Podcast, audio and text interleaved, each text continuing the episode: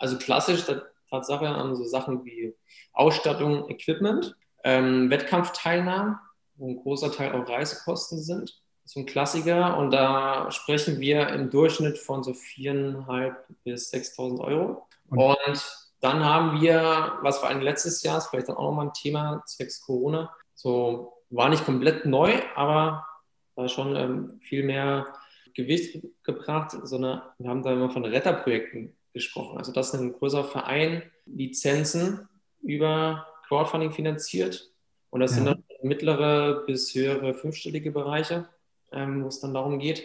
Und Sportstättenprojekte, das sind dann Großprojekte, oftmals dann auch im sechsstelligen Bereich. Herzlich willkommen zum VSD Power Break, dem Sportbusiness Podcast für News, Insights und Tipps rund um die persönliche Karriere im Sportbusiness.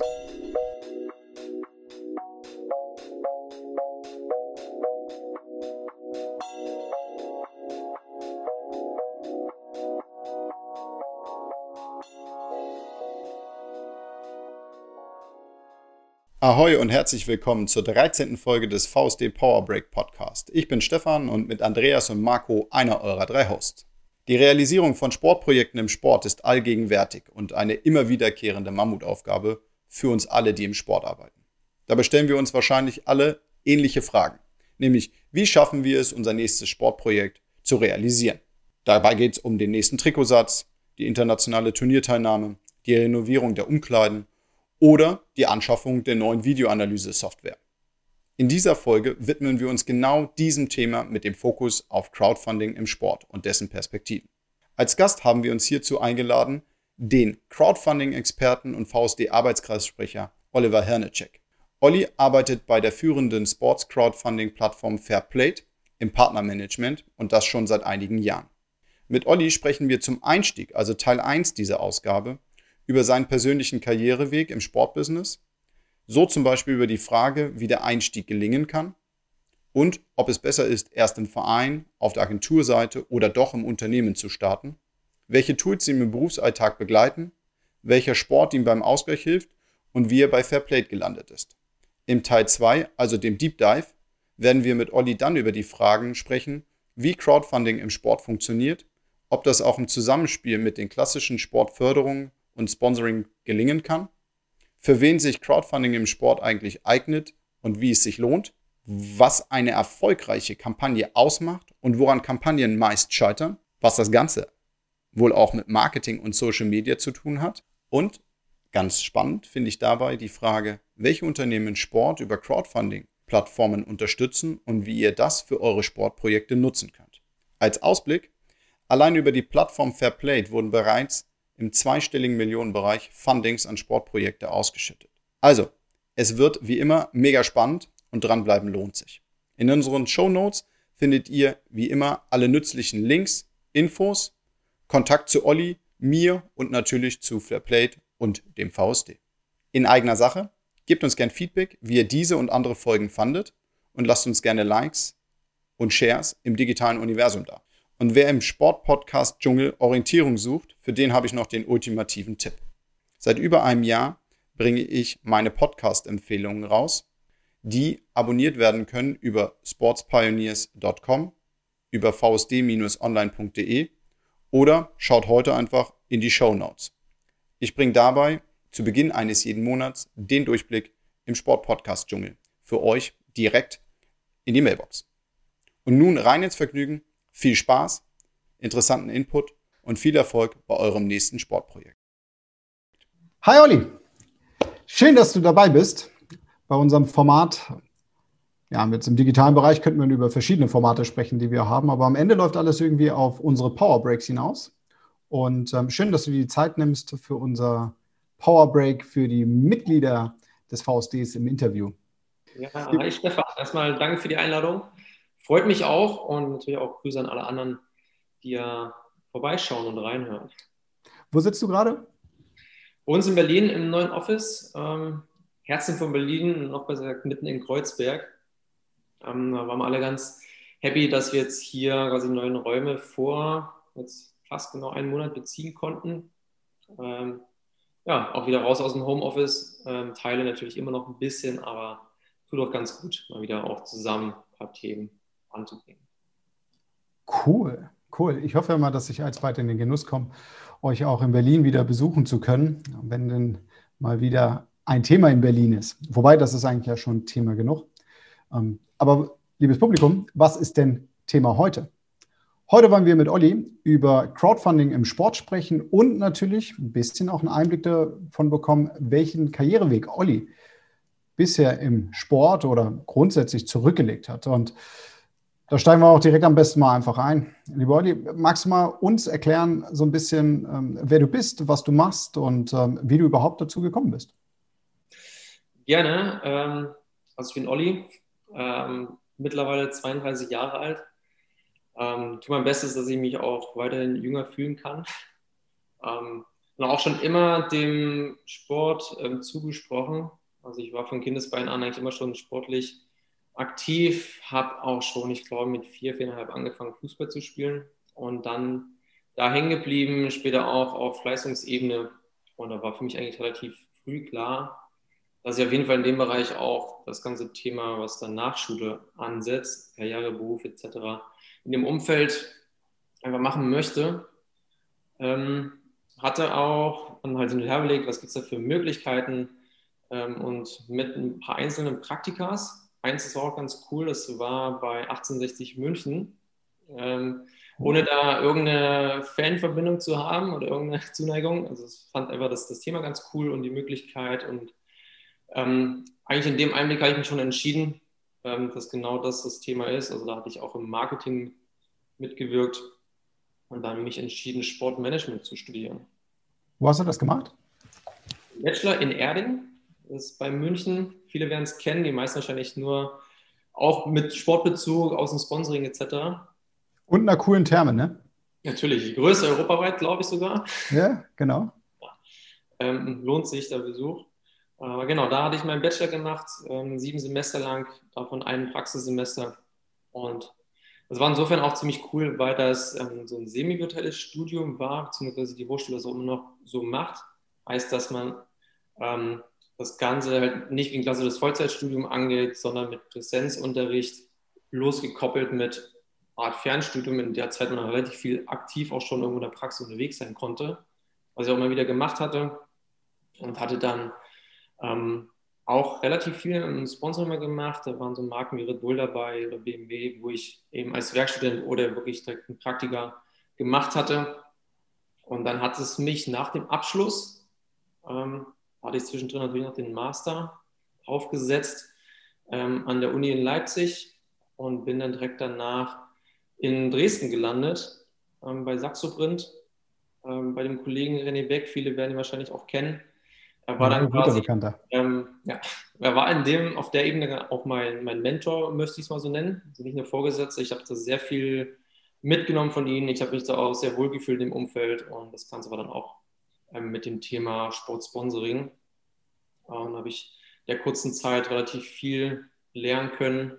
Ähm, also das ganze Thema auf ja, Corporate-Seite mit betreut, eigene Sponsorships aufgesetzt, ähm, vorangetrieben, betreut etc. Ähm, da war ich knapp zwei Jahre. Mhm. Ähm, was jetzt noch gefehlt hat, war, ne, viele werden es erkennen, wenn man so überlegt, oder Sportbusiness, ähm, haben wir immer relativ viele das Agenturwesen auch im Kopf, gerade wenn man über Sportvermarktung spricht. Und ich hatte halt bei den einzelnen Stationen immer direkten Kontakt äh, mit Agenturen, die natürlich da immer als, als Mittler dazwischen hängen und eigentlich wirklich so in der, in der Praxis oder der Umsetzung drin sind. Ähm, brauche ich dir ja nicht erklären. Ja. Ähm, das hatte mich da auch immer wieder gereizt und dann habe ich entschieden, den Weg auch nochmal anzuschauen und bin dann nach den zwei Jahren bei Saxoprint ähm, in eine Agentur gewechselt. Ähm, Wo warst du da? Das war bei Media Consulter in Berlin mhm. und auch MC Group. Und das ist eine 360 Grad Full-Service-Agentur, ähm, die im Ursprung eine relativ alte Agentur und die ist halt im Ursprung auch aus dem Sport raus entstanden. Mittlerweile auch die Abteilung Event, PR, internationales Tourismus und so weiter. Und da war ich eben auch in der Sportabteilung mit drin und habe dann das ganze Thema quasi mal von der anderen Seite mitbegleitet. Ähm, auch eine coole Zeit, will ich auch nicht missen, auch sehr, sehr viel mitbekommen. War das natürlich was komplett anderes gewesen, als ähm, das ganze Thema auf Unternehmensseite zu betreuen. Hatte dann aber auch den großen Vorteil, dass ich eben genau diese Perspektive schon kannte. Ja, und dann auf der anderen Seite zu sitzen, jetzt habe ich entsprechende Kunden vor mir ähm, und konnte mich sehr, sehr gut in die Situation reinversetzen und dann die Angebote entsprechend oder auch die Umsetzung ähm, ja, einfach ähm, zielgerichtet umsetzen.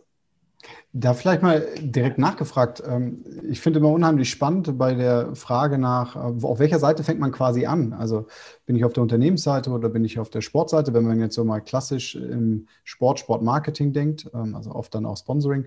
Ähm, was würdest du jetzt empfehlen? Also du hast jetzt diesen Weg gehabt, wenn ich dich richtig verstanden habe, hast du hm, über Praktika auch auf die Sportseite, also beispielsweise 1860 München geschaut und bist dann aber sehr schnell auf der Sponsorenseite, Unternehmensseite gewesen und ähm, dann eben erst auf der Agenturseite. Was würdest du empfehlen, wenn du den einen oder anderen Weg gehst? Äh, schwierig, ja, ne, weil ich natürlich nur die Erfahrung von mir selber kenne. Äh, muss auch dazu sagen, dass das von mir aus jetzt nicht so ein klarer Plan war, dass ich mir vorgesagt habe, okay, ich will als nächstes auf der Seite landen, danach da und danach da. Das war immer so Step by Step, nach den Erfahrungen, die ich gemacht hatte. Auch die Gelegenheiten, die sich ergeben haben, bin ich dann an einer Position ähm, gelandet. Also das war in meinem Fall nicht so, dass ich mir gesagt, diesen Langzeitplan gesetzt habe und dass ich vielleicht, wenn es sich so strategisch angehört hatte, die einzelnen Stationen, ähm, so war es aber nicht. Ähm, weiß auch nicht, ob das gut ist, wenn man das überhaupt macht. Aber ich bin auch kein Freund davon, dass man sich quasi, dass man die Leitplanken zu eng zieht und dann vergesst, mal, mal die eine oder andere Abfahrt übersieht. Also bin ich, das ist eine Empfehlung, die ich mitgeben würde, ne, dass man wirklich immer diesen Weitblick hat. Man hat klar sein, sein Ziel vor Augen, aber sich dem bewusst ist, dass es immer noch ein Links, Rechts oder auch noch sogar einen hinter mir gibt. Dass man das. Aber eine Empfehlung, ähm, das ist auch immer so eine Typsache. Also ich fand beides mega spannend. Ähm, ich finde es auch schwer zu vergleichen. Das ist eher so, wo sehe ich mich selber, wenn ich einer bin, der immer was Neues braucht. Ne? Ich auch andere Umfelder, anderen Leuten zusammen. Das ist Agentur definitiv ne? eine, eine, gute Wahl. Ähm, wenn ich aber eine Sache, wirklich ein Kernthema und das groß machen möchte und daran arbeiten will, sei es eine neue Marke aufbauen oder die Marke entsprechend in die Richtung bringen will oder eben, wie bei jetzt bei uns bei Fairpit ist, ein Förderthema an sich, ähm, daran arbeiten, dann ist die andere Seite bessere Wahl. Dann beim Ziel da nochmal nachgehakt und da würde ich gerne auf deinen Master zurückkommen. Also du hast im Eingang gesagt, du hast ähm, in Erding ähm, Sportmanagement studiert und dann hast du einen Master draufgesetzt an der Universität in Leipzig. Welches Thema hast du dort belegt? Das war auch Sponsoring. Sponsoring. Ähm, ja. Als Spezialisierung quasi? Genau, und da bezogen auf ähm, die Förderwirkung, Langzeitförderwirkung von Sponsoring bezogen auf Testimonials. Ich hoffe, es kriegt es zusammen. Also den Titel werde ich, glaube ich, jetzt so ad hoc nicht zusammenbekommen, aber die, die Ausrichtung war, welche ähm, A, Grundlage rein, wie hat sich Sponsoring entwickelt und das. Ganze bezogen auf das Thema Testimonial, da wieder konkreter auf die deutsche Fußballnationalmannschaft. Ja und welche Rückwirkungen diese einzelnen Testimonials haben auf die jeweilige Marke hinsichtlich Bekanntheit, Reichweite, Image etc. Okay. Das habe ich in einem, einem bestimmten Zeitraum untersucht, also rückwirkend auf zehn Jahre. Oh, spannend, also eine ganze Dekade. Ähm, wer sich dafür interessiert, liebes Publikum, ähm, darf den Olli, glaube ich, ganz einfach auch mal anschreiben. Vielleicht teilt er seine Informationen dann noch. Oder insbesondere die, die, die noch vor dieser Frage stehen ähm, ein bestimmtes Thema in diese Richtung zu untersuchen. Ähm, kann da gerne mal auf Olli zukommen. Sehr gerne, ja. Und was hat dich letztendlich zu Fairplayed geführt? Ähm, da muss ich auch ein bisschen weiter hinten ansetzen. Also nochmal zurückblicken von meiner persönlichen Vergangenheit, was der komplette aktive Sport zu tun hat. Und das heißt, ich hatte auch schon sehr früh aktiv mit Vereinen zu tun. Klar, als aktiver Spieler hat man weniger mit dem Verein an sich zu tun, was Verwaltung, Management etc. angeht ähm, oder wie das ganze Vereinswesen abläuft. Da bekommt man relativ wenig mit. Aber je länger ich drin war, auch mit Vereinswechsel, auch je älter ich wurde, habe ich da mehr und mehr ähm, Einblicke bekommen. Und da war immer das Thema, und mir war eigentlich immer wichtig, dass man seinen Sport gut ausführen kann, egal in welchem Verein ich bin, egal welche Sportart. Und irgendwann habe ich gemerkt, dass es da so Unterschiede gibt, ähm, also von so verschiedenen Faktoren abhängig sind. Ähm, und ich dann gemerkt habe, irgendwie muss man doch in der Sportförderung was machen können. Also, ne, dass wirklich jeder, der Bock hat, irgendeinen Sport ausführen zu können oder ein Verein, der was für die Region oder für den Nachwuchs machen möchte, dass der auch die Mittel dafür hat, also an sich ne, eine Förderung ja. äh, bekommt, die Möglichkeiten einfach hat. Und, und das ging bei mir, also das war ein Antrieb, wo mir gesagt habe, ich möchte im Bereich Sportmanagement, Sportmarketing arbeiten, weil ich da auch den Sport ne, aus wirtschaftlicher Richtung ähm, über diesen Kanal beeinflussen kann, was wiederum den aktiven Sport auch in, in finanzieller Hinsicht zugutekommt. Habe dann mal irgendwann gemerkt, dass das nicht immer so ist. Ja, gerade im Sponsoring, im klassischen Sport, rechte Vermarktung, der aktive Sport an sich ähm, irgendwann nicht mehr die, der Hauptantrieb ist oder im Fokus steht. Ja. Also hat ja auch alles seine Berechtigung, ne? das soll jetzt keine Wertung sein. Ähm, aber das ist nun mal so meine Wahrnehmung gewesen und ist es auch immer noch. Und dass vor allen Dingen alles, was abseits von kommerziellen Sport stattfindet, also alles, was auch kein Profisport ist, und in Deutschland ist das fast alles, was nicht Fußball heißt, ähm, haben wir einfach eine sehr, sehr große Diskrepanz. Und das, und, und ich habe mir irgendwann nicht mehr da gesehen, weil ich halt sage, ich will einfach was für die Sportförderung und Sportentwicklung an sich machen und nicht halt nur weiterhin ähm, nochmal Beispiel Profifußball, diese Maschinerie am Laufen halten. Das hat, alles seine Berechtigung, ist alles eine gute Sache.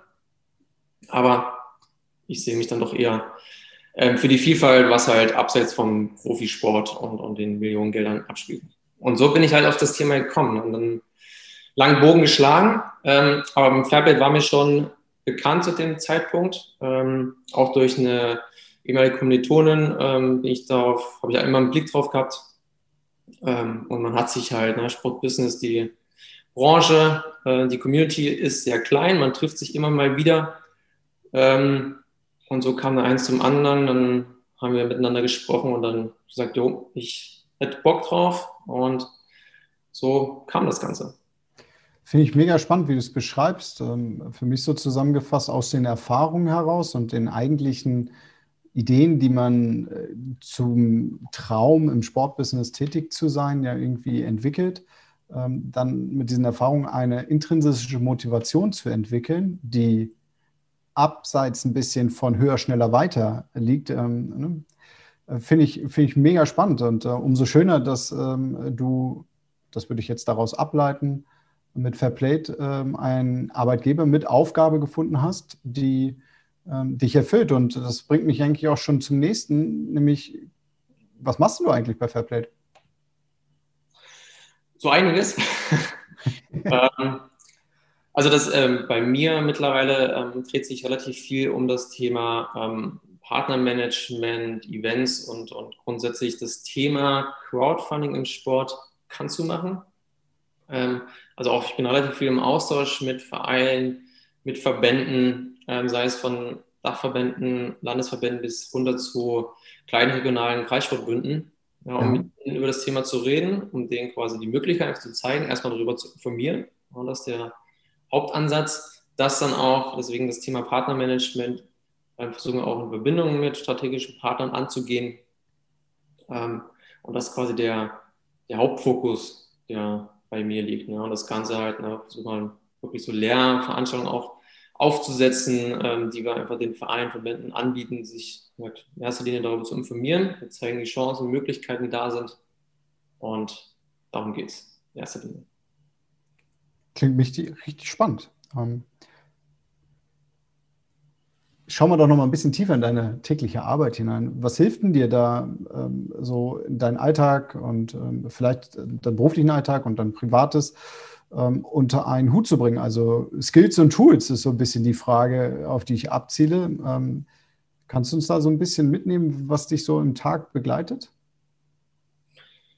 Also wenn ich jetzt, ähm, wenn mir mal so die Tools anschaue, die ich täglich nutze, ja. äh, dann fängt das an, äh, also ich bin ein sehr ordnungsgetriebener Mensch, also ich brauche Struktur. du willst dich wohlfühlen bei mir.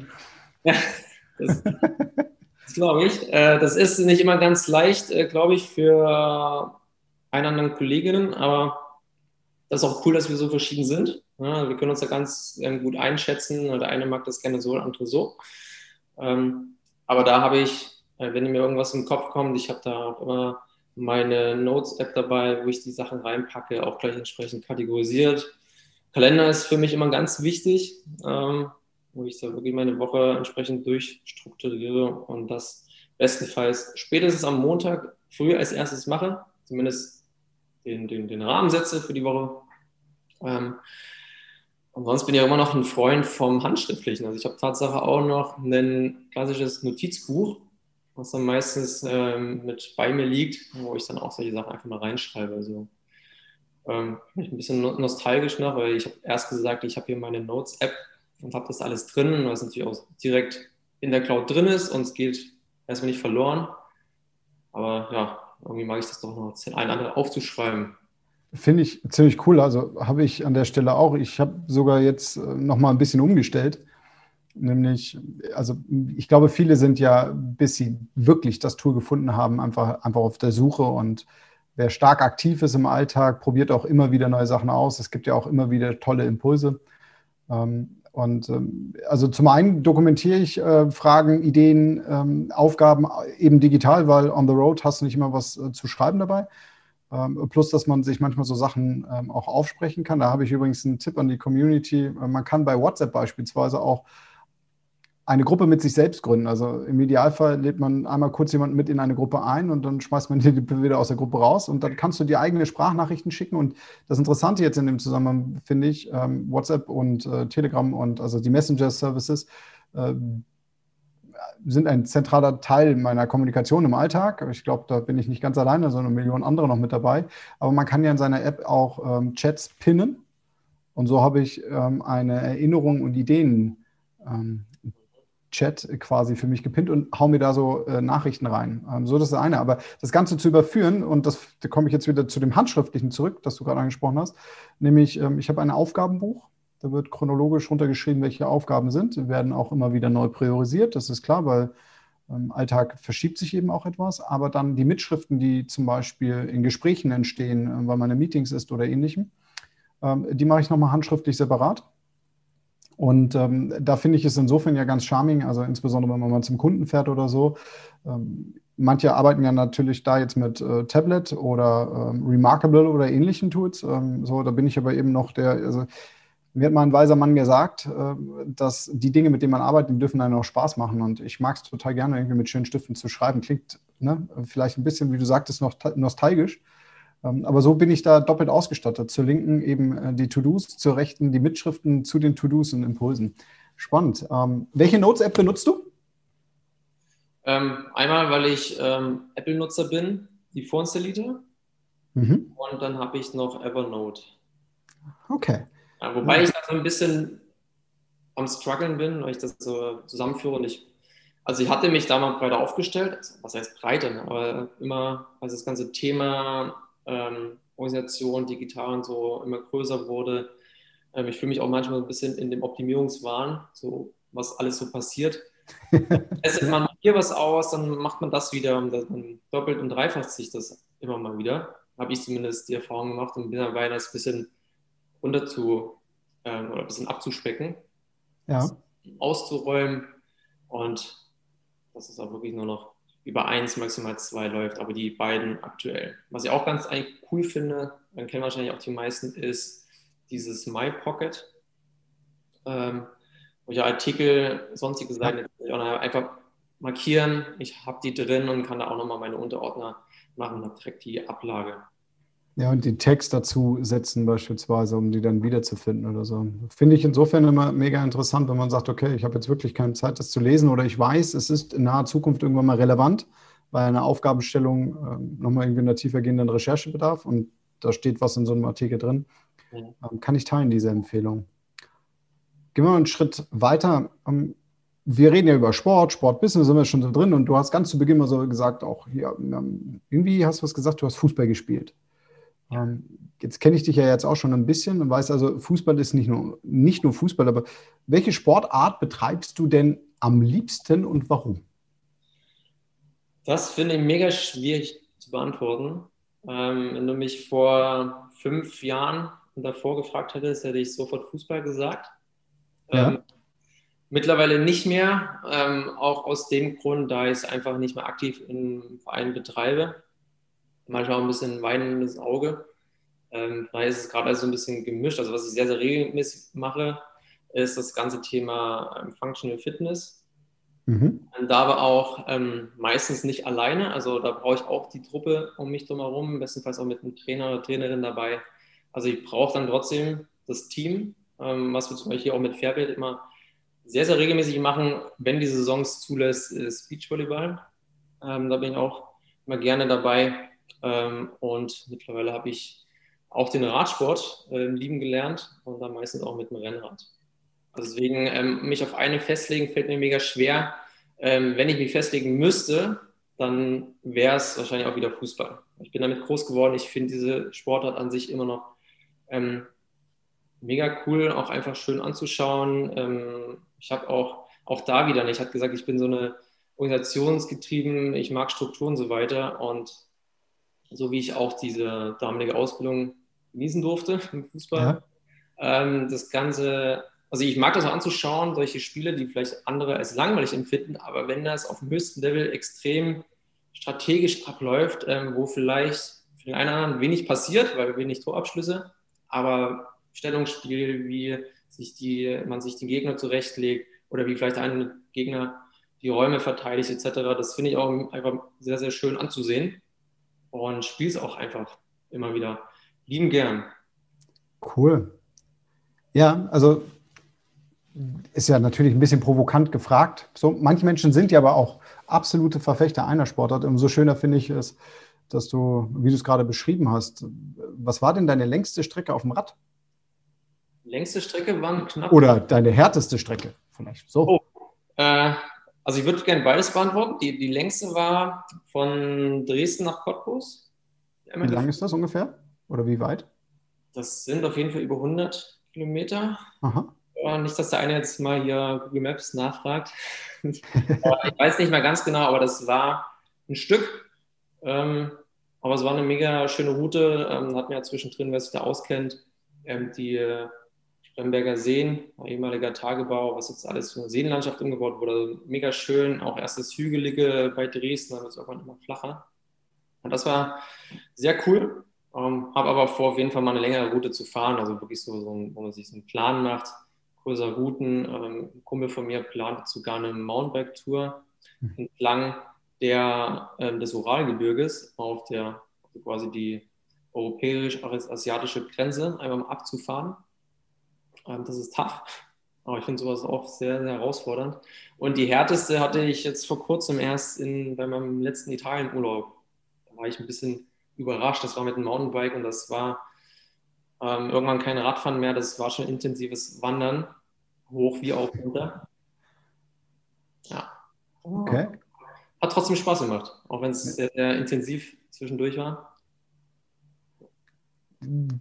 So wie du es beschreibst, klingt es auch äh, richtig schön und auch die Strecke. Also jetzt ist so das, was du gesagt hast, ne, von, wenn ich es gerade richtig mir gemerkt habe, von Dresden nach Cottbus, das ist so ähm, jetzt so nicht mal First Choice, an die ich denke, ja. So, ähm, aber wenn du so wie du es beschrieben hast mit der Seenplatte und so, das muss, glaube ich, das muss toll sein. Ähm, ab und an darf man ja auch in solchen Runden, wie wir hier sind, auch mal den einen oder anderen Tipp geben, der jetzt nicht rein nur auf irgendwie businesslastig ist, sondern es geht ja auch, ne? Sport ist ja auch eben Ausgleich und rauskommen in die Natur. Und ähm, insofern äh, coole Insights. Wenn man an deinen Job denkt oder du an deinen Job denkst, also mir fällt, also mir, für mich ist ja oberflächlich ne, ähm, reinzuschauen in deinen Job, deswegen korrigiere ich die Frage nochmal, wenn du dich, wenn du an deinen Job denkst, ähm, provokant gefragt, was liebst du softer, was magst du an deinem Job? Grundsätzlich das Thema, um was es geht, also was auch hinter dem ganzen Fairplay steht, ja, wofür das Unternehmen steht, wofür quasi jeder, der hier arbeitet, steht. Was ist das? Das ist an sich, was ich auch, glaube ich, hier und da schon ein bisschen durchsickern lassen habe, die Vielfalt im Sport zu fördern. Das ist die, unsere, unser Antrieb. Ähm, quasi auch die, wir sprechen auch gerne von unserer Mission, also deswegen tun wir das auch. Und dass das quasi über allem steht, das ähm, liebe ich daran. Und dann kommt natürlich ein super Team dazu. Ähm, wir sind, ähm, die meisten kommen auch aus dem Sport ähm, und ja, wer, wer, das kennt, die meisten von euch wahrscheinlich, wenn man auch mit Leuten zu tun hat, auch geschäftlich, die aus dem aktiven Sportumfeld kommen oder sogar noch drin sind. Ähm, ja, würde ich auch mal so provokant sagen, die ticken ein bisschen anders, ähm, sei es gut oder schlecht, ihnen selbst überlassen, aber das ist einfach eine andere Dynamik, die da herrscht, gerade ähm, wenn man auch einfach aktiv im Mannschaftssport zum Beispiel drin war oder auch im Einzelsport. Ne? Also sind bestimmte Attribute und Werte, die man da erfährt, die man mitbekommt über die Zeit, die die Persönlichkeit prägen und die dann auch weiterführen eben das alles das Berufsleben ne? oder auch das Miteinander und wie man grundsätzlich Themen angeht, mitprägen. Das sind eigentlich so die Sachen. Ich glaube, da müssen wir unser Publikum an einer Stelle jetzt, wenn du das so schön beschrieben hast, auch nochmal also so abholen. Was macht ihr mit Fairplay denn eigentlich? Was bietet ihr denn an? Also was wir ähm, als Hauptthema machen, was das Hauptthema ist ja die Sportförderung, aber wie wir das machen mit Crowdfunding. Und was ist Crowdfunding? Crowdfunding ist, ähm, viele ver vergleichen das mit Spenden. Das stimmt halt nur in Teilen. Also Crowdfunding ist erstmal die, die Mittelbeschaffung, finanzielle Mittelbeschaffung für die gezielte Umsetzung von Projekten. Und Crowdfunding definiert auch von vornherein eine feste Zielsumme. Also Zielsumme heißt, was brauche ich wirklich finanziell ähm, für mein Projekt, was ich da umsetzen möchte sei es Anschaffung von Equipment, neue Trikots für die Nachwuchsmannschaft oder auch die Teilnahme bei einer Europameisterschaft, also sprich die Finanzierung der Reisen oder der Teilnahmegebühren. Ähm, solche Themen, da weiß ich ja ganz genau, was brauche ich dafür. Und dieses Geld ähm, versuche ich über so ein Projekt von einer Menge von Leuten reinzuholen, also von der Crowd, von der größeren Community, die ich damit anspreche und die ähm, finanzieren mir quasi das Projekt ähm, von Kleinstbeträgen bis zu größeren Beträgen. Ähm, deswegen auch dieser Vergleich mit Spenden. Es gibt immer die Form, die Möglichkeit, das auch wie eine klassische Spende als Unterstützer zu sehen, dass ich quasi einfach nur einen Freibetrag gebe und kommt dem Projekt zugute. Oder was halt Crowdfunding ausmacht, das Ganze über Prämien abzuwickeln. das heißt, dass pro Projekt, also angenommen, ich bin Projektstarter und aber möchte für meine Nachwuchsmannschaft nächstes Jahr einen neuen Trikotsatz anschaffen. Mein Sponsor kann das nicht leisten, die Trikots sind schon zu alt und ähm, aus welchen Gründen auch immer. Und ich wähle den Weg, das Ganze über Crowdfunding zu finanzieren. Dann sage ich, okay, der Trikotsatz nächstes Jahr, vielleicht auch für mehrere Mannschaften, brauche jetzt 3000 Euro. Ähm, ich habe auch beim Crowdfunding eine feste Laufzeit.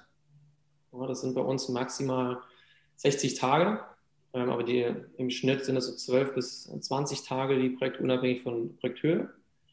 Ähm, aber dann mache ich mir auch noch Gedanken dazu, wie sammle ich das Geld ein? Reicht natürlich nicht nur zu sagen, hallo, ich habe hier das Projekt, ähm, das sind meine Kids und ich benötige bitte diese 3000 Euro für die Trikots, sondern ich sage noch hier, das könnt ihr machen, indem ihr euch auch Prämien, also auch so Gegenleistungen auswählt, die ich definiere.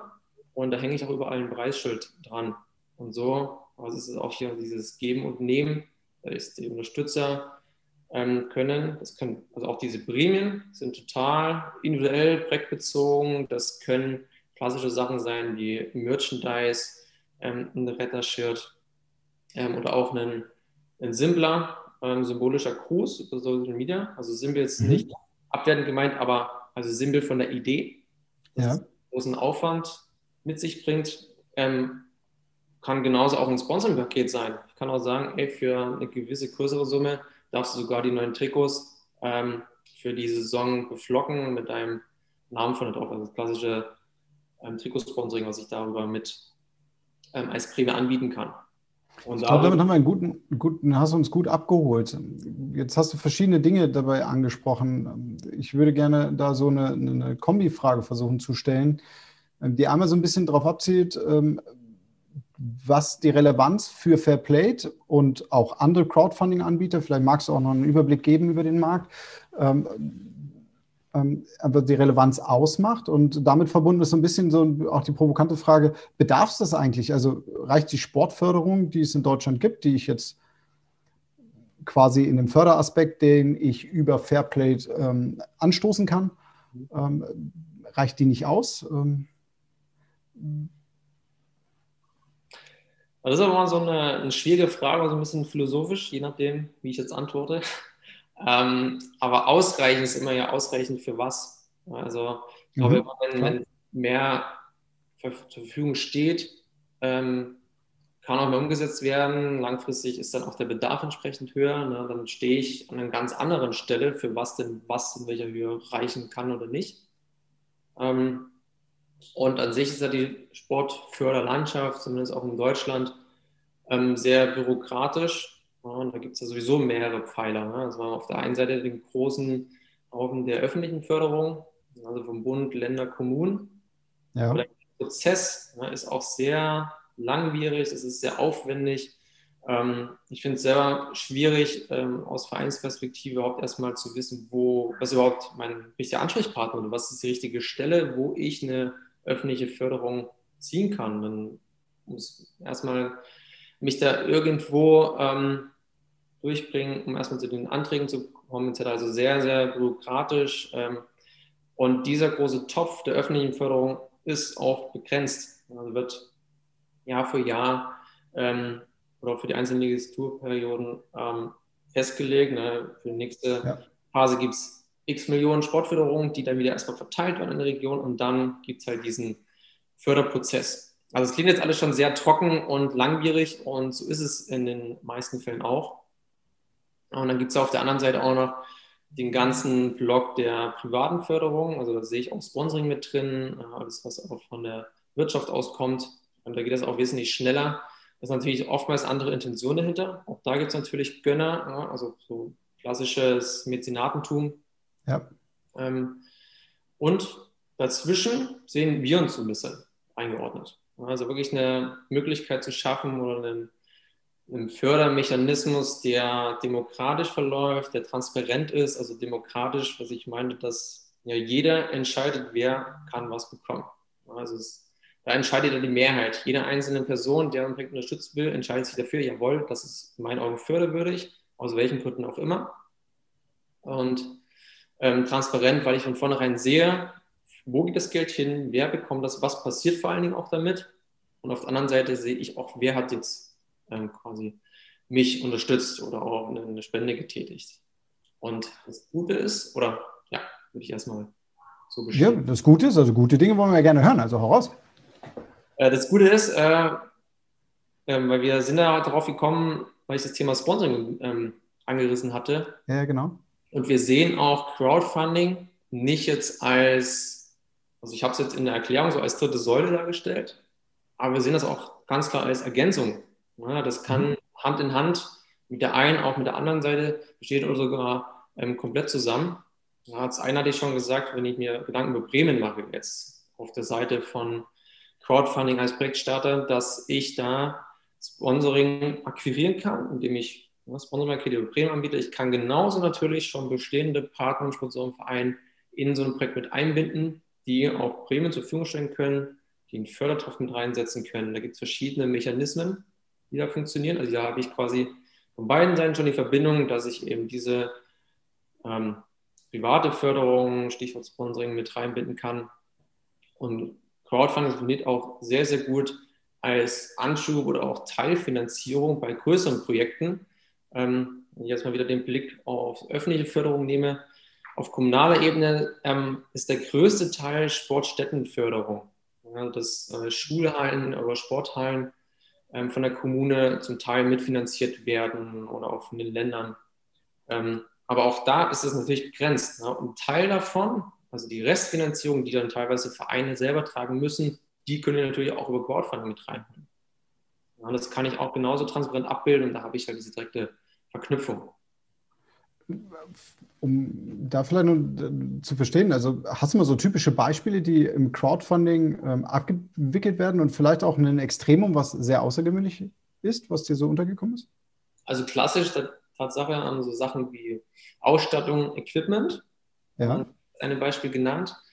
Ähm, Wettkampfteilnahmen, wo ein großer Teil auch Reisekosten sind. Ähm, so ein Klassiker und da sprechen wir im Durchschnitt von so 4.500 bis 6.000 Euro. Okay, das sind ja dann schon so, wenn man oft so an Sponsoring oder so Beträge denkt, äh, kleinere Beträge, ne? Genau. Und, und dann haben wir, was vor allem letztes Jahr ist vielleicht dann auch nochmal ein Thema zwecks Corona, so war nicht komplett neu, aber ähm, war schon ähm, viel mehr ähm, Gewicht gebracht, sondern wir haben da immer von Retterprojekten gesprochen. Also dass ein größerer Verein ähm, Lizenzen über Crowdfunding finanziert, ne, sei es um die Liga zu halten oder auch um die nächste aufzusteigen. Und das ja. sind dann mittlere bis höhere fünfstellige Bereiche, ähm, wo es dann darum geht. Ähm, und Sportstättenprojekte, das sind dann Großprojekte, oftmals dann auch im sechsstelligen Bereich. Und es gab einmal das auch bislang das größte Projekt, ist schon einige Jahre her. Ähm, das war, ich will nichts Falsches sagen, ich glaube 2015, das war noch vor meiner Zeit. Bei Fairplay gab es mal ein Riesenprojekt mit den Hamburg Freezers, mit den damaligen Hamburg Freezers. Ja, für alle Zuhörer, das ist der ehemalige DEL-Club aus Hamburg. Genau, ehemals ist es gut, weil da ging es genau darum, den Club genau da zu halten und wirklich den Verein zu retten. Da ist ein Hauptsponsor abge ähm, abgesprungen. Ähm, da gab es verschiedenste Gründe und da ging es ja wirklich um eine ähm, halbe Million. Und es wurde sogar erreicht, die Zielsumme. Äh, es war eine riesen Fanaktion, da haben alle unterstützt, die Spieler mitgemacht, also auch die Sponsoren drumherum. Ähm, das war eine Riesenaktion. Ähm, am Ende konnte es doch nicht umgesetzt werden. Ähm, das hatte dann aber rechtliche Gründe ähm, vom Lizenzgeber, ähm, das dann aus verschiedensten internen Gründen, dass ähm, trotz, dass man die Summe erreicht hatte, ähm, letztendlich der Verein nicht gerettet werden konnte für die Liga. Aber das war so ein, so ein Ausnahmefall, was ist Ausnahme? Das ist so, ein großer Ausreißer, aber bis dahin kann es gehen. Und wenn du jetzt mal so ein ja, ganz besonderes, spannendes Projekt nimmst, also ich habe jetzt verstanden, Equipment, ähm, Wettkämpfe ähm, und Infrastruktur, und hast du auch schon was Außergewöhnliches gehabt? Oder ihr? Immer mal wieder. Also da muss ich vor allen Dingen an diese außergewöhnlichen Sportarten denken. Ähm, das ist auch das Schöne an dem, an, an dem Job hier, dass man Sportarten kennenlernt, wo ich nie, vorher nicht wusste, dass es die überhaupt gibt. Dazu Quidditch zum Beispiel. Äh, also es war mir bis dato nicht bewusst, dass Quidditch eine mittlerweile anerkannte Sportart ist mit einem Dachverband, Nationalmannschaft, dass Deutschland auch eine der führenden Nationen im Quidditch. Jetzt bist du ja der Experte von uns beiden, insbesondere auch in Bezug auf Quidditch. Also ich kenne es nur aus einer Geschichte heraus. Wenn ich mich nicht vertue, liegt es doch dabei Harry Potter, ne? Also das ist ja, doch genau. der Ursprung. Genau, und das wird mittlerweile in den Parks äh, durchgeführt auf dem Rasen. Ja. Auch der, der Besen ist zum Teil noch da. Also da gibt es ähm, einen, einen Besenstock, den man auf jeden Fall während des Spiels zwischen seinen Beinen mitführen muss. Aha. Ähm, aber das Schöne an der Sportart ist, wenn ich da mal kurz abweichen darf, ähm, das ist halt total divers, diese Sportart. Also es ist von vornherein Mixed-Teams, ähm, die Altersstufen sind auch ein bisschen weiter gestreckt. Ähm, das fing auch ohne Schiedsrichter an, zumindest bis zu gewissen Ligen, auch aus der Natur der Sache heraus. Ne? So eine kleine Sportart, noch nicht so groß organisiert. Wo sollen die Leute herkommen? Aber dann einigt man sich eben auf bestimmte Regeln. Das ist total fair und alle dürfen mitmachen, egal ob Männlein oder Weiblein. Das ist an sich schon mal eine coole Sache, die die Sportart auch ausmacht. Eine sehr, sehr enge, starke Community. Und alle Projekte, die wir bislang ähm, hatten äh, mit Quidditch, sind auch alle erfolgreich geworden. Das cool. Also das nenne ich mal, liebes Publikum und liebe Zuhörer, Zuschauer, äh, spannende Insight. Quidditch, äh, abgefahren. Also du Vielleicht komme ich auch nochmal dazu, das auszuprobieren. Gehen wir in, unserer, in unserem Gespräch nochmal so, so einen Schritt weiter, so ein bisschen, ähm, du hast beschrieben, welche Ziele ihr verfolgt, ähm, wie die Sportlandschaft ähm, in Deutschland finanziert ist. Da würde ich gerne nochmal so eine kleine Zusammenfassung versuchen, zu versuchen, gerne mit deiner Unterstützung. Also das eine ist ganz klar, ne, Vereine finanzieren sich durch Mitgliedsbeiträge. Ähm, dann wird ja auch oft gesagt, dass ähm, der Bund, die Länder und die Kommune der größ die größten Förderer des Sports sind. Ähm, das hast du gerade sehr schön beschrieben. Ähm, dann gibt es im Bereich natürlich äh, Sponsoring, ja, der ganz oft einem einfällt. Und ähm, dann gibt es sicherlich auch noch so Veranstaltungseinnahmen, äh, die man erzielen kann, je nach Größenordnung der, der, der Sportart ähm, und auch der, der, der Nachfragen mit Zuschauern, soweit klar. Und würdest du dann, ähm, weil du sprachst von vier Säulen, äh, drei beziehungsweise vier Säulen, ähm, und dann kommt Crowdfunding dazu. Ich habe jetzt irgendwie das Ticketing noch mit, mit eingebaut, das können wir auch gerne mal streichen. Also Mitgliedsbeiträge, Sportförderung durch den ähm, Bund, Land, Kommune, Sponsoring und Crowdfunding. Ist das für mich richtig gedeutet oder? Ähm? Genau. Wobei also das Thema, ähm, also ich würde sehe das so ein bisschen, also was rein die Sportförderung angeht, als Dreiklang oder diese drei Säulen. Und ja. dann Thema, was eigene Einnahmen sind, wie Ticketing, Mitgliedsbeiträge, das ist ja ähm, per se, zumindest in meiner Definition, keine direkte Sportförderung, sondern sind da aktive Einnahmen, die innerhalb in einem Verein generiert werden. Korrekt, bin ich bei dir. Von dem würde ich das ein bisschen ausklammern, aber an sich klar, es ist auch ein, für Vereine ein sehr, sehr großer und, und wichtiger, ähm, wichtige Einnahmequelle, ähm, die man auch nicht vergessen darf, definitiv. Ja, aber wie gesagt, mit der Perspektive rein auf Sportförderung, wer investiert in Sport bezogen auf Förderung, dann sind es eben diese drei Säulen.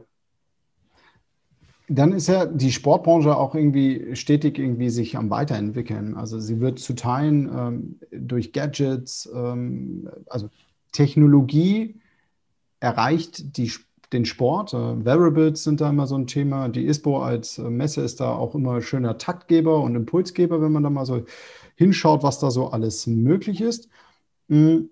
Und wenn man sich dann mit Crowdfunding beschäftigt, also um eine Projektidee zum Beispiel zu finanzieren, ähm, dann ist doch Sport-Crowdfunding, das, was du jetzt gerade beschrieben hast, schon ein sehr, sehr äh, spezieller Bereich. Ähm, es gibt ja größere oder große, nicht größere, sondern große Plattformen, die dem einen oder anderen sicherlich bekannt sind. Also mir die bekannteste ist ähm, ähm, Kickstarter oder in Deutschland äh, Start Next. Ähm, und worauf ich hinaus will, ist im Grunde genommen, einmal kannst du einen Einblick uns über die Landschaft so ein bisschen geben, welche Anbieter es da gibt und vielleicht auch so, warum Sports Crowdfunding äh, erfolgreich ist oder was das so erfolgreich macht? Einmal zur Landschaft von Crowdfunding. Also eins vorweg ist es gut, dass es andere Anbieter gibt. Ja, das A gibt es, ja, fördert das den Wettbewerb.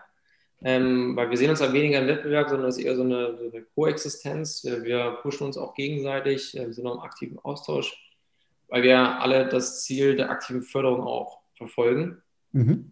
Ähm, und ganz wichtig, es gibt halt den Thema Recht. Also je mehr Plattformen es gibt, zeigt auch, dass das Thema funktioniert, dass es angenommen wird, die Akzeptanz steigt. Ähm, und es gibt auch unterm Strich mehr Projekte auf einer Plattform, mehr Förderung. Ähm, und das ist eine schöne Dynamik, die da entsteht. Und ja, Sport, klar, ich hatte es ja gesagt, äh, warum das so gut funktioniert oder warum wir das vor allen Dingen machen, äh, weil wir aus dem Sport kommen, weil das unser Antrieb auch war. Und vielleicht ganz kurz zur Entstehungsgeschichte, ähm, auch so ein bisschen aus, der, ähm, aus dem eigenen Bedarf raus. Also das war damals Teil einer Abschlussarbeit von unserer Gründerin, ähm, die sich halt mit dem Thema Sportförderung auseinandergesetzt hat und vor allen Dingen alternative Formen der Sportförderung und ist dann bei ihrer Recherche relativ schnell darauf gekommen, dass es ähm, Sportcrowdfunding im deutschsprachigen Raum bis dato noch nicht gab und hat dann quasi im Rahmen der Abschlussarbeit ähm, das ganze Thema einfach mal in die Praxis umgesetzt. Ähm, kam gut an, ersten Projekte wurden auch direkt erfolgreich und so nahm das Ganze seinen Lauf und da stehen wir jetzt da, wo wir heute stehen. Und warum Sport auch so gut funktioniert, ähm, ähnlich wie was ich auch vorhin so ein bisschen beschrieben hatte, so Leute, die aus dem Sport kommen, die, die ticken ein bisschen anders, ähm, auch wenn man da zusammenarbeitet im Umfeld. Und der Sport hat einfach was sehr Emotionales, ähm, das schwingt immer mit. Ähm, und das ist eine viel, viel engere Bindung an so einem Projekt. Ähm, weil die meisten unter einem Unterstützerkreis haben einen direkten Bezug, sei es zum Projektstarter, sei es zu dem Sportart, sei es zum Verein. Also auch ein sehr, sehr großes Interesse da, sich da gegenseitig zu unterstützen um das ganze Thema auch ähm, oder das ausgewählte Projekt eben erfolgreich werden zu lassen. Und wo Erfolg ist, ist vielleicht auch Misserfolg. Jetzt kann man die Fragen, die kennen wir ja alle irgendwie, ne? Do's und Don'ts ähm, oder äh, woran Projekte scheitern oder erfolgreich sind. Ähm, ihr habt da jetzt, wie lange gibt es Fairplate? Seit 2013. Seit 2013. Also kommt ja jetzt quasi schon auf, lauft auf eure Dekade zu, ja, mit großen Schritten. Jetzt habt ihr, glaube ich, schon einen wirklich großen Fundus. Also wenn man da mal versucht, einfach auch so eine Dimension nochmal zu greifen, was habt ihr an Fördermitteln? Ist das richtig? Ähm, Fördermittel oder an, an Beiträgen? Nein, Beiträge ist der falsche Begriff. Ähm, aber was habt ihr sozusagen an, an Fördermitteln generiert über eure, ihr sprecht auch von Plattformen, ne? Genau. Also wir sprechen auch von Funding-Summe, aber das ist entsprechend. Funding, ja, genau. Mhm. Ähm, waren, sind wir jetzt schon bei über 12 Millionen über die Jahre hinweg, die wir jetzt an über 1900 Projekte ausgeschüttet haben, also an erfolgreiche. Vielleicht auch nochmal ein wichtiger Punkt. Ne? Also die Projektziele auch dann ist erfolgreich, wenn diese definierte Zielsumme erreicht ist in der vorgegebenen Zeit. Wenn das nicht der Fall ist, ähm, findet auch keine Förderung statt. Jeder einzelne Unterstützer bekommt auch seinen einzelnen Beitrag direkt wieder zurück. Und dann zählt das Projekt auch nicht als erfolgreich. Das passiert zum Glück immer seltener. Da haben wir eine sehr, sehr, sehr gute Quote, ähm, was natürlich auch, da bin ich überzeugt davon, so wie alle großen Anteil daran hat, dass wir jedes Projekt ähm, persönlich betreuen von Anfang an ähm, und da halt wirklich versuchen, ähm, ja, so möglich viel Erfolg ja, bei den Projekten ähm, zu gewährleisten. Aber das sind quasi mal die harten Zahlen, also diese bisschen mehr als 12 Millionen mittlerweile über die Jahre hinweg, ähm, über 100 verschiedene Sportarten, die wir da haben. Und bei mich, was war die ja. Frage? Also, ja, die Frage war ja also einmal von der äh, Landschaft und äh, hin zu, ne, welche Dimension ihr mittlerweile erreicht habt. Und äh, weiterführend ist so der, der, der, Punkt gewesen, was macht denn eine, also eine Crowdfunding-Kampagne, die ich als Anbieter, also Anbieter verstehe ich mich jetzt als die Partei, die ein Projekt bei euch anlegt. Ähm, was macht die erfolgreich? In erster Linie die Menschen, die dahinter stehen. Genau, das merken wir immer wieder, wenn das Thema und das Projekt nicht authentisch ist, ähm, dann, also das ist ein Hauptgrund. Und wenn dann das ganze Thema nicht erfolgreich wird, ne? also dass man von Anfang an, klar, Projektstarter, meistens steht er natürlich dahinter, das, das wird, setzen wir auch voraus, ähm, immer eine Frage, wie dann das ganze Thema im Transparent auch abgebildet wird. Also sprich, was brauche ich wofür, wo fließt es hin, wie funktioniert das Ganze? Und ganz ähm, großer Punkt, dass es auch unterschätzt wird. Ähm, also der Aufwand, der steckt, also auch das ähm, macht sich nicht von alleine. Und vor allen Dingen ähm, das Thema Vorbereitung, dass man da einen großen Fokus drauf setzt. Also Wenn du darüber sprichst, da würde ich den gerne noch mal rein. Ähm, also ich kann mich an, der Stelle auch schon einmal ans Publikum outen.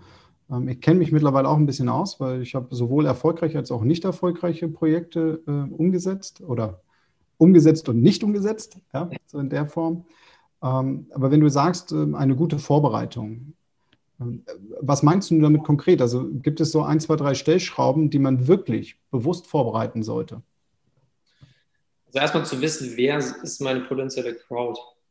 Also wer unterstützt mich, dass ich das abschätzen kann und das dann im Verhältnis zu, ist meine Zielsumme überhaupt realistisch?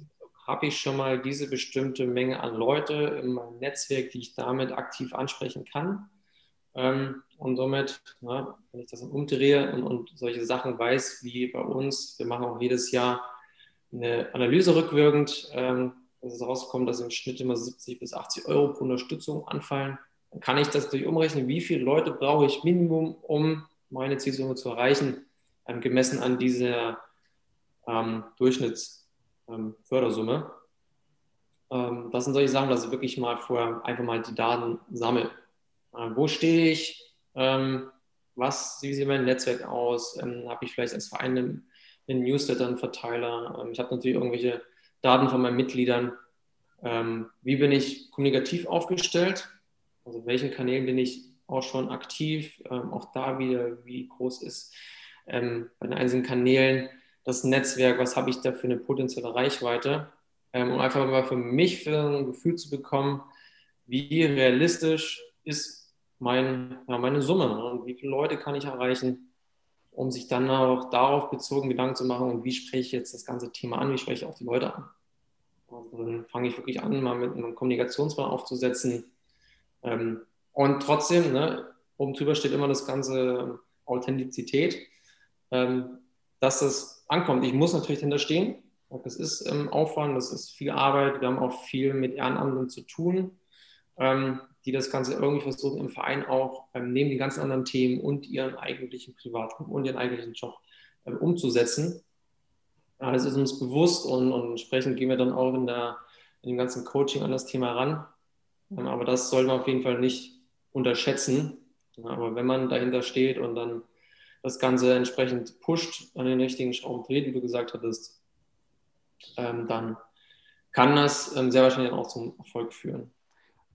Wenn ich jetzt so eine Idee habe und wir haben ja eben über harte Zahlen schon ein bisschen gesprochen und du sagst, eine gute Vorbereitung ist relevant, das verstehe ich. Im Umkehrschluss, liebe Zuschauer und Zuhörer, ergibt sich daraus ja, wenn man das nicht sauber macht, dann sind Projekte in diesem Zusammenhang sehr wahrscheinlich zum Scheitern verurteilt, weil man nicht genug ja, Kontaktpunkte aufbaut, die dann Menschen darauf aufmerksam machen, dass man dieses Projekt unterstützen sollte und vielleicht auch die Menschen dazu bringt, es zu unterstützen. Weil ich glaube, da gehören ja immer noch zwei Schritte dazu. Ne? Das eine ist um, ah, da passiert was, äh, das so meist Erstkontakt, okay, cool. Äh, zweitens, äh, ah, jetzt höre ich schon wieder davon.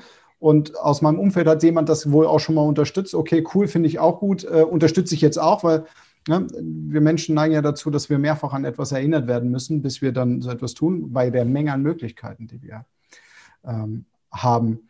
Ähm, harte Zahlen, wenn du Vorbereitungen ansprichst, also von der Idee bis, zur, bis zum Startschuss.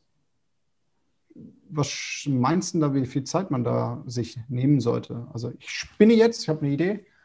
Ja. Wann sollte ich loslegen? Auch wieder, da würde ich zuerst die Gegenfrage stellen, wie viel Zeit hast du überhaupt? Ne? Also machst du das nebenbei als Vereinsverantwortlicher neben deinem Hauptjob oder bist ja. du hauptamtlich im Verein tätig? Das muss man auch mal ein bisschen differenzieren. Ähm, und was kann ich schon? Also mir merken das, wenn wir mit ähm, gewissen Umfeldern sprechen, sei es auch sind ältere Menschen, ähm, wir sind ein technologisches Unternehmen, das ganze Thema ist in erster Linie digital. Ähm, dann muss man bei gewissen Sachen ein bisschen sich mehr Zeit damit auseinandersetzen, um das überhaupt erstmal zu verstehen, wie funktioniert das, die ganze Mechanik. Oder ja. bin schon so fit und komme ähm, relativ schnell rein in die Umsetzung. Also das darf man auch nicht ähm, vergessen bei, ähm, bei so einer möglichen Antwort.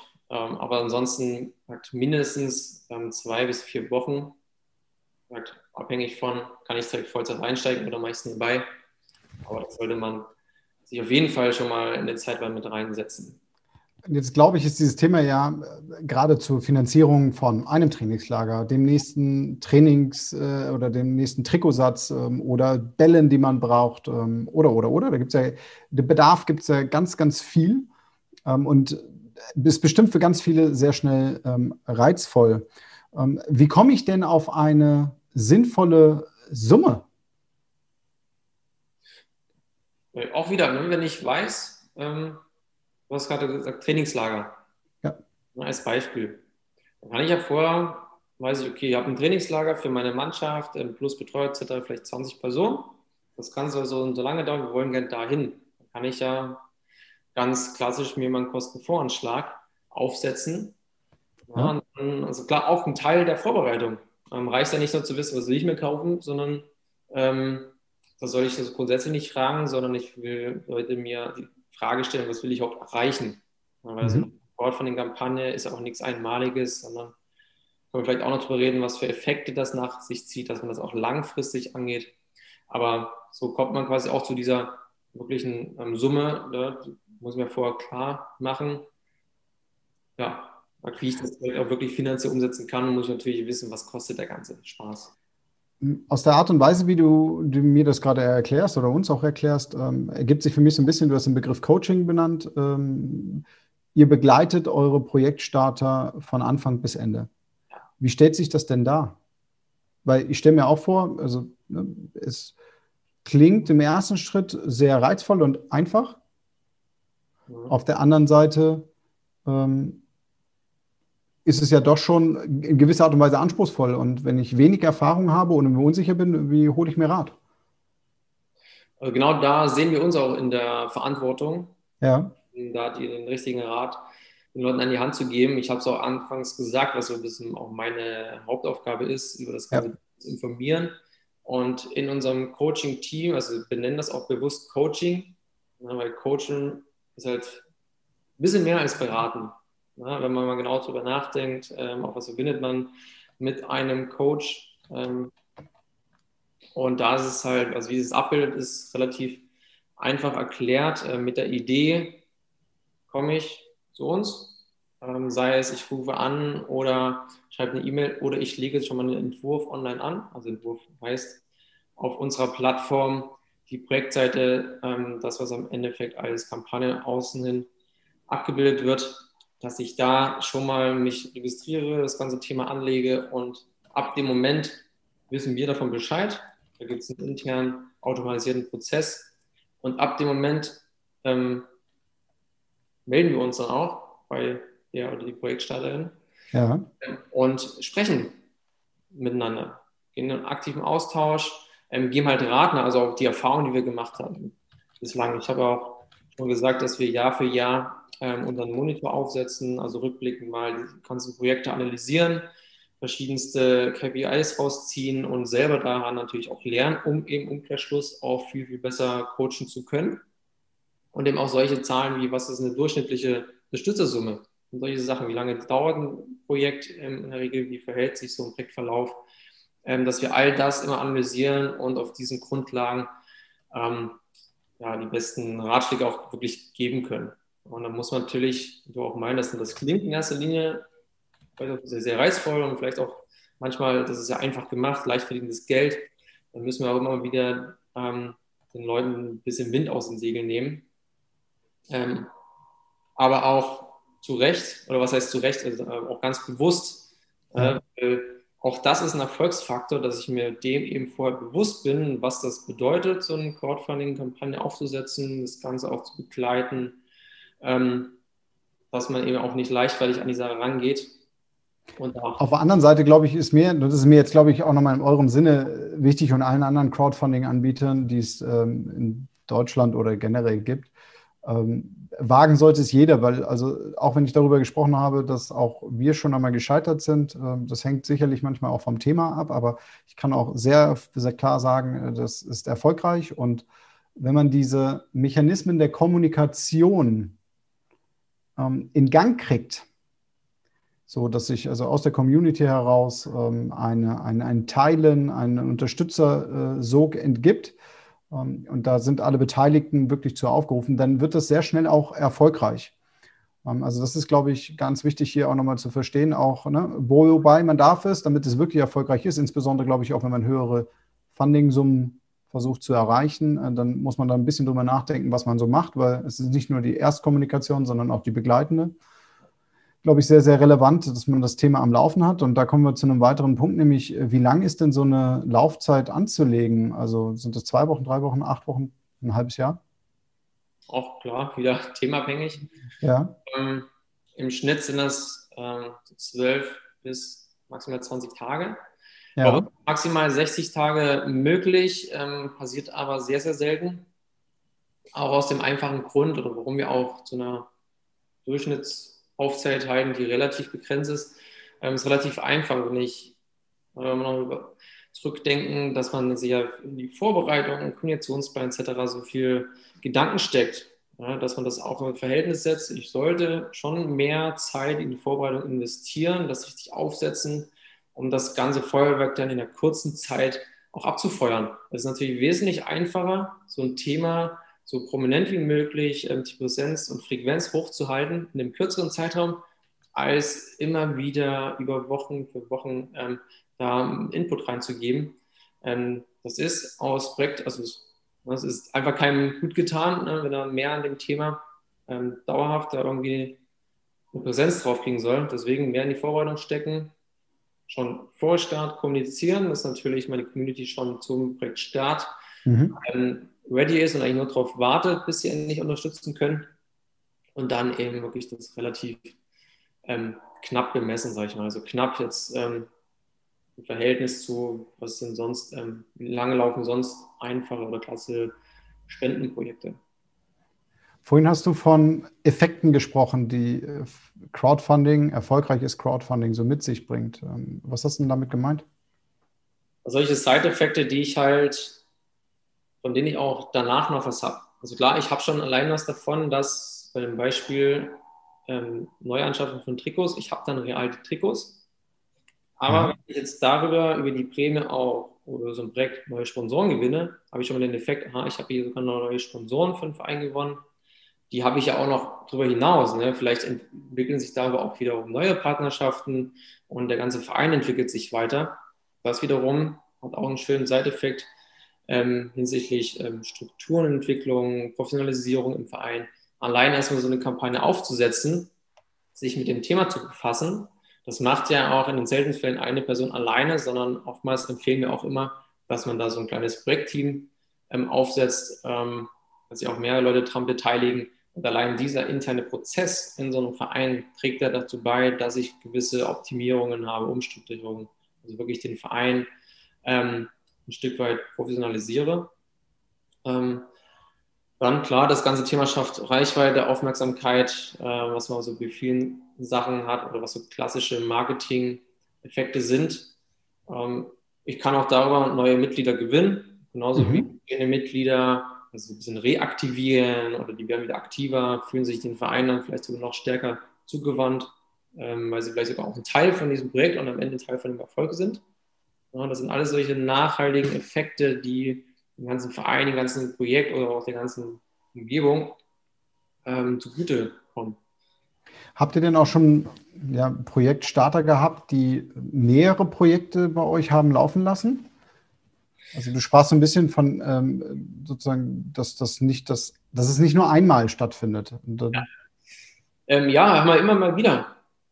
Es gibt vereinzelt ähm, ProjekstarterInnen, die schon ihr drittes, so vieles Projekt ähm, umgesetzt haben. Auch das funktioniert sehr gut.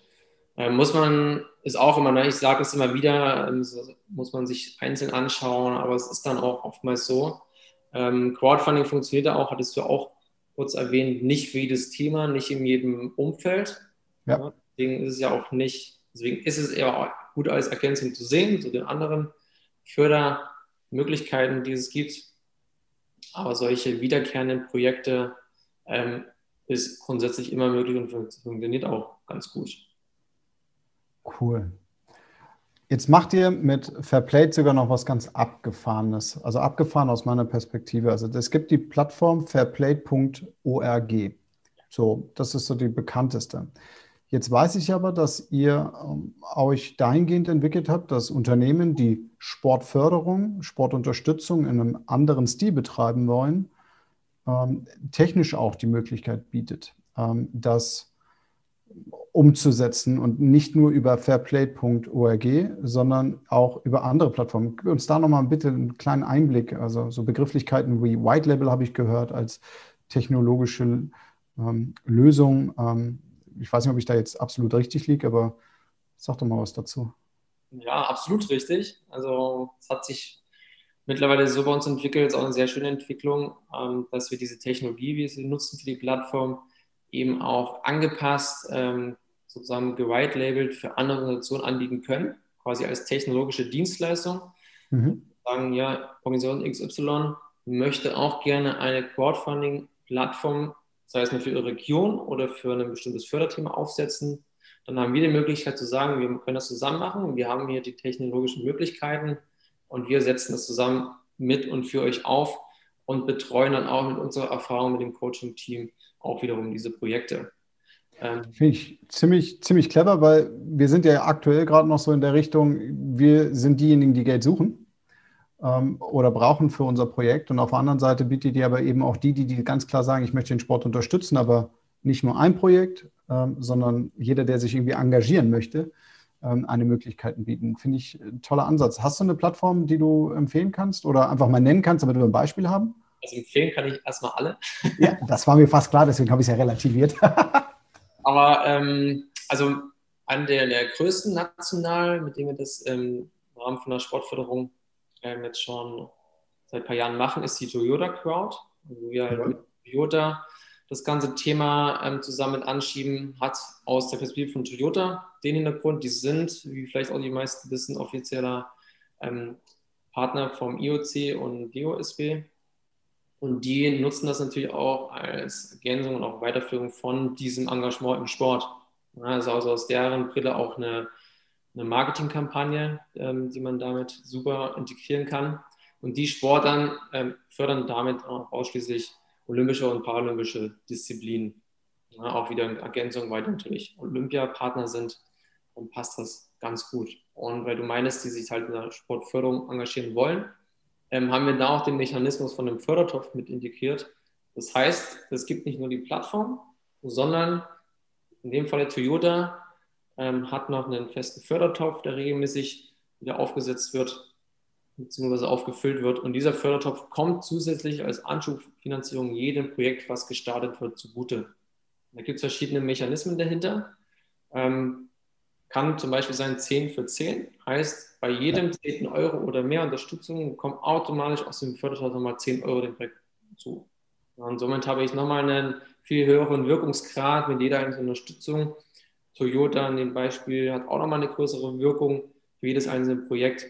Und wenn man diesen Fördertopf mal hernimmt und sagt, das ist ähm, auch als Sponsoring-Budget zu bewerten, kann ich als Unternehmer auch entscheiden, okay, möchte ich dieses Sponsoring-Budget an ausgewählten Sponsorships investieren, an Vereinen, Verband XY oder für dieses Event. Ähm, also auch hier wirklich ausgewählt, ich entscheide, wer bekommt was davon. Oder ich sage, ich bündel das Ganze als Fördertopf, stelle es der Plattform zur Verfügung und somit jedes Projekt, was darüber läuft und gefördert wird. Und dann habe ich quasi auch von diesem Sponsorship eine viel höhere Rendite, die sich daraus zieht, weil ich natürlich, wenn man das mal zusammenrechnet, mit ähm, Fördertopf X über diese Laufzeit, der wurde ausgeschöpft und wie viele Projekte im Umkehrschluss mit welcher Gesamtverhandlung erfolgreich geworden sind, ist halt ein Vielfaches höher als ein 1 zu 1 Invest plus, ne, wenn ich dann mal Bekanntheit rausziehe, also immer diese schwer messbaren ähm, Kennzahlen, ähm, dann habe ich da halt, wie gesagt, eine wesentlich höhere ähm, Wirkung erzielt. Mega. Olli, da haben wir vorne angefangen bei der Karriere im Sportbusiness. Vielen Dank da einmal für, für deinen Einblick und auch deine ersten äh, Tipps und ähm, Erkenntnisse, die du mit uns äh, da geteilt hast. Bis hin zu, wie ist die Sportförderung oder Sportförderlandschaft in Deutschland aufgestellt?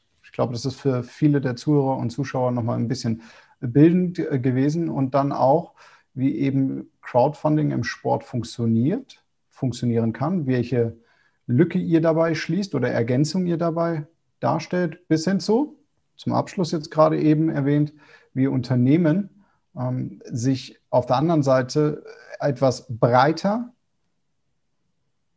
im Sport engagieren können, den Sport unterstützen können, insbesondere bei denen, die sagen, ich bin engagiert, weil das gehört ja, und das ist, glaube ich, eine wichtige Erkenntnis für mich auch nochmal, das ist ja kein Selbstläufer, sondern man muss schon zeigen, Initiative zeigen und ähm, das geht ja dann eben über einen Projektstart auf einer der ähm, von dir benannten ähm, Plattformen, Toyota Crowd, äh, Fairplay.org oder bei anderen Anbietern, die wir im Markt eben haben. Genau, ja, liebe Zuschauer, liebes ähm, Zuhörer, liebes Publikum, ähm, wenn ihr Fragen habt, dürft ihr sehr gerne an Olli schreiben. Und Olli, wo erreicht man dich? Wie erreicht man dich? Also direkter Weg ist LinkedIn. Findet auch mich unter meinen vollständigen Namen. Ansonsten auch direkt einfach bei Fairplate. Ähm, das sind eigentlich so die beiden direkten Wege. Okay, cool. Und ähm, ja, bei Fairplate ähm, trifft man auf ein breites Team. Wie groß seid ihr? Mittlerweile seit Anfang dieser Woche 27. Ähm, wow. Ähm, also auch schon ähm, eine schöne Entwicklung. Wir hatten jetzt auch ähm, mal wieder auch ja, mit Rücksicht auf Corona etc. war nicht ganz einfach, aber wir haben es geschafft, mal wieder einen Offline-Workshop umzusetzen mit dem Großteil vom Team. Und da habe ich mir mal scherzeshaft halber ähm, ein älteres Teamfoto angeschaut von ähm, knapp vor einem Jahr. Da waren wir 14 Leute drauf. Und dann das mal zu sehen, dass wir jetzt im schon bei 27 gelandet sind. Wir haben viele junge Leute dabei, ähm, teilweise auch Praktikantinnen, ähm, auch Werkstudentinnen. Also, ähm, aber eine schöne Entwicklung und es ist auch immer wieder gut, ähm, ein bisschen frische Luft reinzubekommen. Ja, mega cool. Dann vielleicht noch so einen kleinen Ausblick. Was habt ihr mit Fairplate in Zukunft noch vor?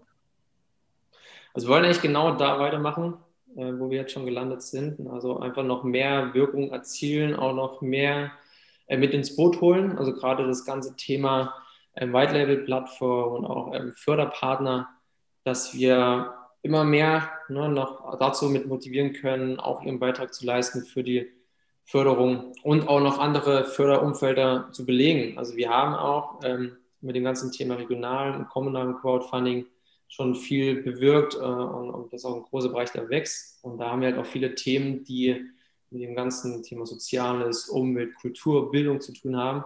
Da gibt es natürlich auch einen sehr, sehr großen Förderanlass äh, und großen Förderbedarf. Äh, und genau da wollen wir auch ähm, weiter den Weg gehen. Okay, klingt sehr spannend. Lieber Olli, dann möchte ich herzlich ähm, mich dafür bedanken, dass du dir die Zeit genommen hast und auch solche ausführlichen Einblicke gegeben hast. Und hoffe, dass wir das Gespräch bei Zeiten fortsetzen können.